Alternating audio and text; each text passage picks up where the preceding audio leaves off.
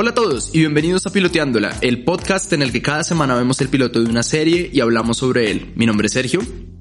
Y nadie puede decir que yo no tengo amigos, Andy. nice, qué buena referencia. Y esta semana vimos el piloto de Crazy Ex-Girlfriend, en el cual seguimos la historia de Rebecca Bunch, quien después de encontrarse a su exnovio de la adolescencia, decide mudarse a West Covina, California, para perseguirlo. Entonces, uff, esta serie, esta, esta serie es un musical, creo que tenemos que aclarar eso, pero quiero saber, Andy, ¿qué te pareció este episodio? I mean, yo siempre voy a estar biased con esta serie porque esta es mi serie favorita de toda la vida.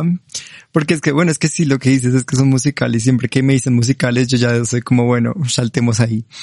Pero es tan especial, es, ay, no sé, es que tienen como un toque tan diferente de las demás series porque es como, una comedia súper, hiper, mega inclusiva. O sea, aquí sí te votan inclusividad al mil por ciento de una manera súper brusca y tosca, pero siempre es comedia, pero es súper divertido, es súper sano todo, es muy raro.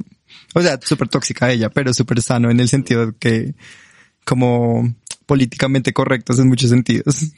Exacto. La serie provee buena representación, pero la, el personaje principal es, este, aunque incluso ella es muy chistoso porque a pesar de que ella es retóxica, ella no es una mala persona porque incluso, por ejemplo, cuando ella llega y, y, el jefe le dice como, uy, es que mi judía es mejor que su judío, ella es como, uy, tenemos que tener una conversación ahí. Entonces como que se nota que ella es como, o sea, ella es consciente de todos estos eh, biases o como estos prejuicios que uno puede tener y todo. Entonces, pues como que por lo menos, no sé, es agradable, es una persona agradable. Como que eh, creo que es eso mismo lo que me encanta de la serie, como que no tienen que hacer de todos los asuntos, de todos esos comentarios que se hacen en el día a día normalmente, no es como vamos a hacer todo un capítulo para hablar de esto y solo hablamos en ese capítulo, sino es como lo referencian así en momentos, en diferentes momentos en que los necesiten, pero de cualquier tema que digan como, no deberías decir eso, alguna cosa así. Sí, exacto. No, no los dejan pasar ninguno. Pero exacto, exacto. Pero si Rebeca es muy tóxica. O sea,